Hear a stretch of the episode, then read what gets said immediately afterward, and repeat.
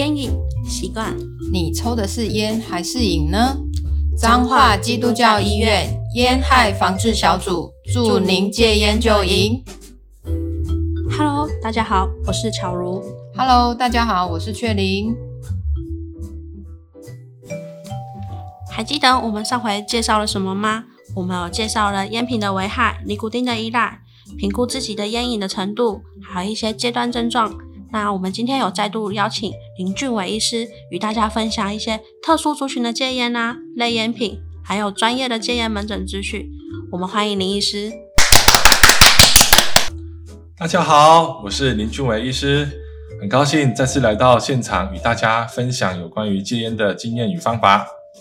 嗯，我想请问一下林医师，对于特殊族群戒烟这部分，抽烟和确诊新冠一样不分年龄。我有朋友怀孕时还在抽烟的，呼吸到了怀孕后期可能更喘，再加上抽烟啊，哇，怀孕本来就是一件很辛苦的事，但是有烟瘾应该更难受吧？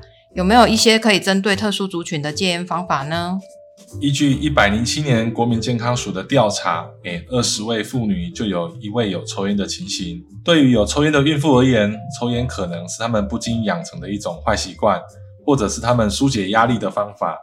但是，当你在抽烟的同时，对胎儿事实上是一种残害。国外呢，有人用四 D 的超音波来捕捉胎儿的表情，那他们发现，没有抽烟的孕妇呢，胎儿的表情是稳定的。在在有抽烟的孕妇呢，胎儿的表情呢就会显示出焦躁不安，不断的用手呢去抚摸她的脸或捂住她的鼻子。哇哦，妈妈抽烟，连胎儿都表现出讨厌烟味的模样哎。吸烟会造成孕妇呢有较高的一个流产、早产、胎盘早期剥落、子宫感染等疾病。尼古丁呢和一氧化碳也会经由胎盘传给胎儿，使胎儿的体重不足、发育迟缓。增加先天性缺陷的一个机会。此外呢，也会对新生儿呢，呃，产生较高的一个过敏的机会，而且会造成精神异常，甚至有猝死的风险。若能在孕期第十五周以前戒烟，可以大大的降低早产儿及胎儿体重过低的一个风险。所以建议吸烟的女性呢，应该在怀孕前呢，就应该尽早戒烟。那如果产后呢，还有抽烟的情形呢，也会造成母乳会有异味，会让宝宝不爱喝奶。此外呢，有抽烟的妇女来讲的话呢，她的乳汁的分泌也会减少，会让宝宝喝不到奶。且根据研究显示，产后抽烟也会增加骨质疏松，增加心血管疾病的风险。哇哦，怀孕抽烟可能会造成孕期流产，胎儿缺陷几率偏高。产后抽烟还会让母乳带有烟味，诱发产后的一些疾病。对了，想问林医师，即便怀孕戒烟了，产后是否能持续戒烟呢？会不会复抽？当妈妈的压力都很大呢，感觉孕产妇维持戒烟好像很困难呢。据调查显示，有一半的吸烟妇女在第一次产检前或在怀孕的时候的话，会因为担心胎儿的健康状况而自发性的戒烟。在这些戒烟当中来讲的话呢，有四分之三的妇女。却会在产后十二个月又开始吸烟。那怀孕期间呢，是否能戒烟？事实上受到伴侣的影响很大。当先生呢，也是一个抽烟的爱好者，却要求孕妇需要戒烟，这会对孕妇造成很大的一个负面的影响。哦，所以家庭成员们应该趁着宝宝出生的时机啊，尤其是先生，诶，可以一起加入戒烟的行列，也可以支持妈妈在生产后维持不抽烟的习惯，就是迎接宝宝的最好礼物哦。戒烟呢，本身就是一个很不容易的事情，如果家人有抽烟，对孕妇会造成很大的一个诱惑，那使戒烟的困难的程度呢，又再次往上的提升。最好呢，家人一起加入戒烟的行列，也可以免除宝宝出生之后的话所接触到的二手烟及三手烟。那想问林医师，孕妇她戒烟可以用戒烟的药物吗？哦，这是一个很好的问题。由于呢，孕妇呢她有特殊的生理状态，那需要考量到药物可能会对孕程中的孕妇的健康的影响，也可能会造成呢她有相关的危害，所以呢，孕妇不建议使用药物来戒烟。对于呢戒烟之后的一些戒断症候群，可以利用转移注意力、多运动、多喝水、口香糖及家庭的支持来帮助戒烟。那除此之外呢，也不妨求助于戒烟专线及转介我们的戒烟门诊咨询，可以针对每个人的状况呢，给予最佳的一个协助。虽然我不抽烟，但要一瞬间改掉自己平常有的抽烟习惯，除了生理的依赖，还有伴随孕后的一些心情等等，真的很难呢。所以家人的鼓励陪伴就真的很重要。怀孕和戒烟真的都很辛苦啊，像伴侣的陪伴，舒缓怀孕的情绪和烟的戒断症状。嗯，家人如果可以一起加入戒烟，就真的更棒了。除了这个之外啊，年纪轻轻就开始接触烟，以后是不是也蛮难戒烟的？诶，我记得我小时候好像有偷偷抽过阿公的烟，那个刺刺辣辣，还有那个呛到的感觉，真的是到现在都忘不了。那我弟啊，也是从国中的时候就开始抽烟，还好还好，就抽到了三十几岁就自动的戒烟了。诶，是不是孩子从小接触家人有抽烟的环境，好像以后抽烟的几率是偏高的啊？没错，根据二零一九年的调查，国中学生他的吸烟率来讲的话呢，约有三 percent。高中职的话呢，却有高达八点四 percent。那这些吸烟率来讲的话呢，都有逐年缓慢上升的趋势。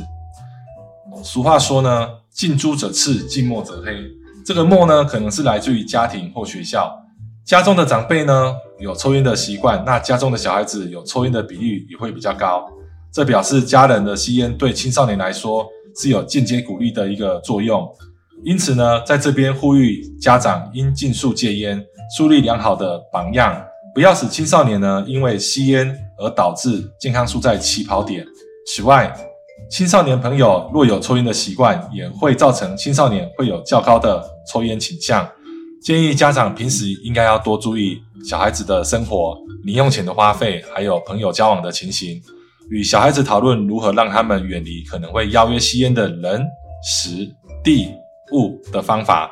如果发现有异常的情形，应立即介入和了解，协助小孩子可以远离这些吸烟的危险因子。对啊，孩子现在他们还有多了电子烟和加热烟的使用，尤其是电子烟，与众不同，口味新奇，花样多。我听过最夸张的口味，还有宫保鸡丁口味。诶，我还在孩子的铅笔盒里面发现，诶，长得像彩色笔啊，跟修正带的东西，它竟然还也是电子烟诶。哇，现在真的是很不容易被家人发现自己在抽烟呢。虽然有一些人是想要戒烟才尝试电子烟或加热烟，但林医师，这些东西真的能帮助戒烟吗？抽这些东西真的比较无害吗？还是只是比较厉害而已？好，那在这边我就简单介绍一下什么叫电子烟。那电子烟呢，主要是由电子烟的填充液，我们俗称叫烟油，还有雾化器所组成。填充液呢，它混合了丙二醇、甘油、化学的香料，还有尼古丁的成分。利用雾化器呢，使这些液体变成烟雾，提供使用者吸入到我们的肺部当中，产生吸烟的效果。那电子烟呢，它也会产生甲醛、乙醛、超细微粒重金属等多种致癌物质，可能会产生所谓的阻塞性细支气管炎，也会造成气喘的盛行率上升，更会造成我们多重器官的一个损害。电子烟中俗称的奶油香气，是因为它含有所谓的丁二酮的关系，吸入到肺部也会造成所谓的爆米花肺的支气管炎。根据国内的研究报告显示，十八岁以上电子烟的使用率，一百零七年是零点六 percent，到了一百零九年的时候的话，已经上升了三倍。电子烟使用的族群呢，大多小于四十岁，男性呢以二十六到三十岁为主。女性呢，则以二十一到二十五岁最多。之所以会接触电子烟的主要原因，是因为好奇，其次是为了戒烟，再者呢是朋友都在吸，为什么我不可以呢？那曾经使用电子烟的青少年会有较高的吸烟倾向。那青少年呢，若使用电子烟，其尝试纸烟的机会也会大幅的上升。同时呢，使用电子烟及纸烟的人数呢，据统计也有逐年上升的情形。双重使用之下的话呢，对身体的危害更甚，而且呢会更难以戒除。电子烟呢已成为威胁国民健康的重大问题。世界卫生组织呢也建议各国应该针对电子烟呢从严管制。哇，原来电子烟这么可怕，还会造成多重器官的损伤，而且更不能帮忙来戒烟。好奇归好奇啊，一旦上瘾了，还有可能造成比纸烟更严重、更可怕的合并症，并不是说抽了电子烟就比较安全。哎，看了别人抽，自己就好奇跟着想抽，哎，没想到使用了电子烟之后啊，以后可能对于烟品的成瘾几率是更快的。嗯，那听说加热烟只是烟草的加热，会不会比较安全一点，比较好一点啊？一般人认为，烟草燃烧除了会释放尼古丁之外，还会带有很多有毒的物质，因此呢，就有人想出呢，如果呢我不燃烧烟草，而改用加热的方式呢，应该就可以避免这些问题，因而衍生出所谓的加热烟这种商品。然而呢，尼古丁呢还是会借由这种加热的方式呢被蒸发出来。只不过呢，摄入的尼古丁的含量可能会因此比抽纸烟的人来得低，可能会导致许多人抽烟的频率增加。会使用加热烟的人，常见的原因还是来自于好奇，其次是身上比较不会有烟臭味，即认为呢加热烟呢对健康的危害比较低。然而呢，减害并不是无害，而是绝对有害。依据呢国外的一个研究发现。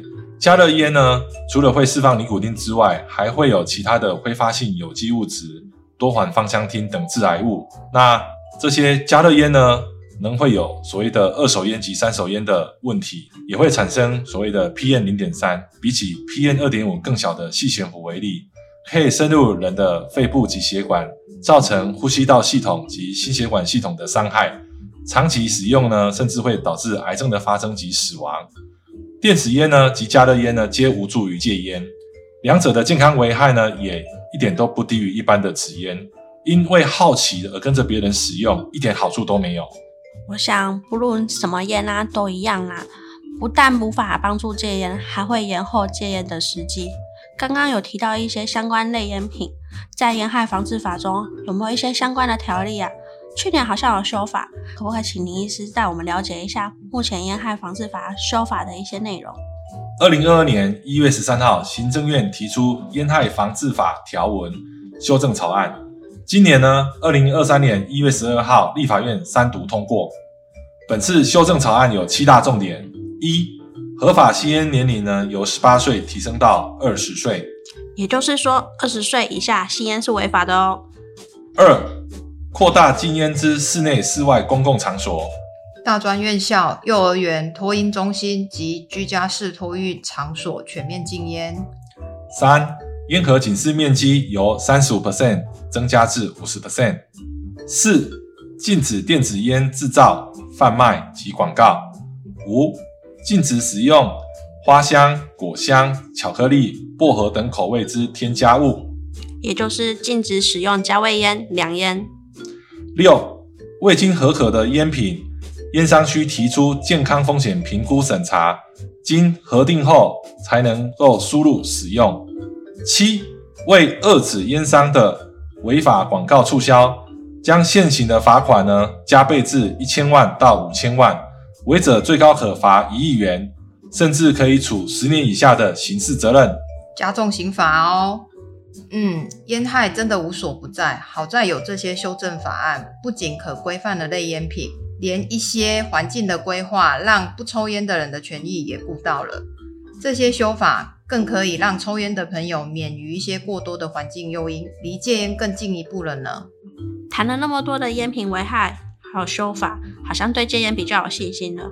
林医师在节目中有谈到一些戒烟的用药问题，听说有一些戒烟门诊。那想问一下，戒烟门诊要不要花钱啊？首先呢，我先来谈一下戒烟门诊使用的条件。若您本身具有健保的身份，且尼古丁成瘾指数在四分以上，或平均每天吸烟在十支以上的，那都可以参加戒烟门诊。医师跟牙医师可以开立尼古丁及非尼古丁的药物，但如果去药局来讲的话呢，药师只能开立尼古丁的药物。为鼓励吸烟者戒烟，并减轻戒烟者的经济负担，自民国一百一十一年五月十五日起，接受戒烟辅助用药的服务部分对象皆免收部分负担。希望透过减收部分负担来提高戒烟者的戒烟诱因。此疗程每年补助两次，每个疗程呢最多补助八周的药品，但必须在同一个医疗机构九十天内完成。哇，没想到戒烟还比买烟便宜诶，只需要省下一包烟费，还不用部分负担哦，就可以开立戒烟门诊药物来帮忙你戒烟。那除了戒烟门诊、药物治疗外，一些不适合用药的族群，有没有方法可以帮助戒烟呢？有啊，我们还可以透过使用戒烟卫教。不适合使用药物的族群呢，就如刚所说的孕妇及十八岁以下的青少年，我们都可以透过戒烟卫教里头的专业的一个戒烟卫教师所提供的咨询、支持及关怀服务，以达到戒烟的目的。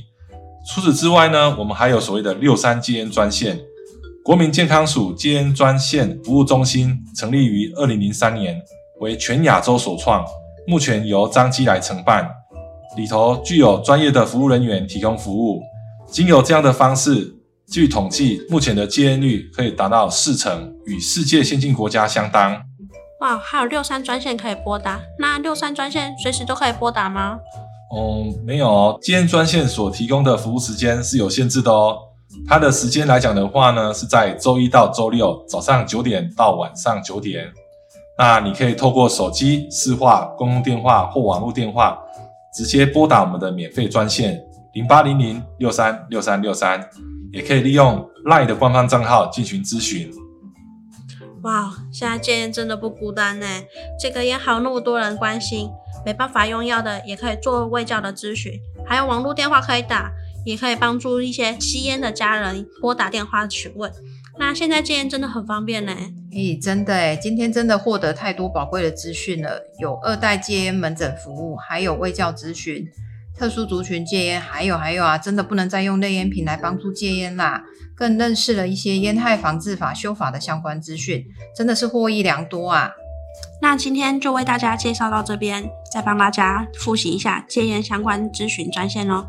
彰基戒烟咨询专线零四七二三八五九五，转分机五二八九五二九九，六三戒烟专线零八零零六三六三六三。感谢您今天的收听。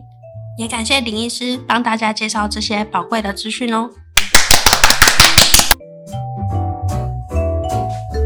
烟瘾习惯，你抽的是烟还是瘾呢？彰化基督教医院烟害防治小组，祝您戒烟就赢，拜拜。